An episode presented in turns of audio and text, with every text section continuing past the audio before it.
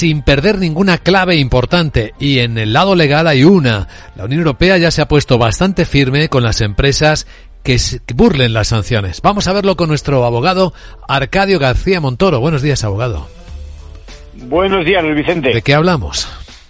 Pues si hablamos de la ineficacia de las leyes. Diríamos que la Unión Europea constata que hay medidas como las prohibiciones, los embargos, la congelación de fondos, en general todo tipo de restricciones que se quedan cortas y es muy difícil ponerlas en práctica. Por eso ayer mismo el Parlamento votó casi casi por unanimidad, con solo dos votos en contra y otras dos abstenciones, una nueva norma que pretende acabar con esas malas prácticas. La experiencia demuestra que hay empresas que saben cómo sortear todo tipo de penalizaciones y es preciso legislar que el mismo incumplimiento de la sanción merezca también su propio castigo que podrá alcanzar hasta el 15% de la facturación anual, eh, la prohibición de contratar con la administración pública, multas de hasta 10 millones de euros y penas de prisión que pueden alcanzar los 5 años. Bueno, es un mensaje que también va dirigido a un tipo de empresario ruso que sigue haciendo negocios en Europa.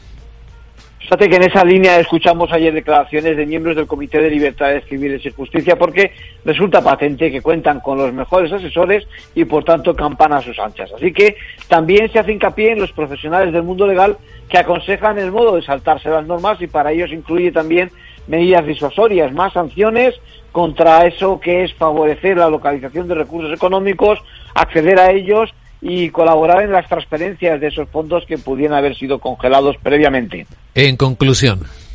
Pues el Parlamento Europeo ha afrontado menos mal una realidad y ahora los Estados miembros tendrán que disponer de más recursos con el fin de acabar con esas malas prácticas que esquivan el mandato legal. Gracias, abogado.